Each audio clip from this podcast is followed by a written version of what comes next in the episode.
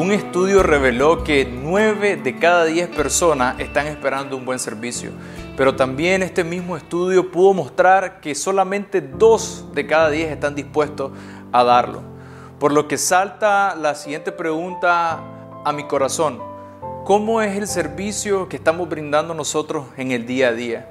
La palabra del Señor nos dice en Colosenses 3:23, y todo lo que hagáis, hacedlo de corazón como para el Señor y no para los hombres. En este versículo hay tres palabras que me gustaría resaltar. La primera palabra es la palabra todo. Aunque esta palabra se define por sí sola, es interesante que muchas veces nosotros nos encontramos que tomamos parte de nuestra vida y la ponemos hacia un lado. Pero esta palabra todo se refiere a todo, es decir, que necesitamos incluir todas las áreas de nuestra vida en lo que se está refiriendo este versículo. La segunda palabra tiene que ver con hacer, hacer de palabra, pero también hacer de hecho todo lo que nosotros hagamos, todo el caminar que nosotros tengamos tiene que estar alineado con lo que nosotros hablamos. Lo que hablamos y lo que hacemos tienen que estar entrelazados. Y nuestro propósito, el propósito de cada uno de nosotros tiene que ver con hacer algo. No podemos pensar que nuestro propósito es quedarnos en un lugar y esperar que todo acontezca. Nuestro propósito está íntimamente relacionado con hacer algo en nuestra vida.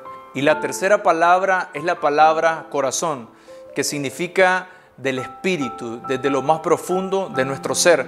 Pero también una de las definiciones de esta palabra es dar la vida, que es la misma palabra que el Señor Jesús utiliza cuando se refiere a que el buen pastor da la vida por su oveja. Hemos hablado de que todos están esperando un buen servicio, pero solo unos cuantos están dispuestos a darlo. Por tanto, pudiéramos concluir que en el día a día las personas se están enfrentando a un mal servicio. Y un mal servicio lo que va a generar es la activación de una serie de emociones incorrectas que los van a llevar a hacer cosas que no están alineadas con el plan de Dios en su vida. Por tanto, una de las cosas que nosotros tenemos que hacer cada día es podernos abrir para empezar a buscar esas oportunidades donde nosotros no solamente recibamos una bendición, sino que nosotros nos podamos convertir en una bendición para extender nuestra mano y convertirnos a través del servicio en una expresión de amor para las personas. Que Dios les bendiga.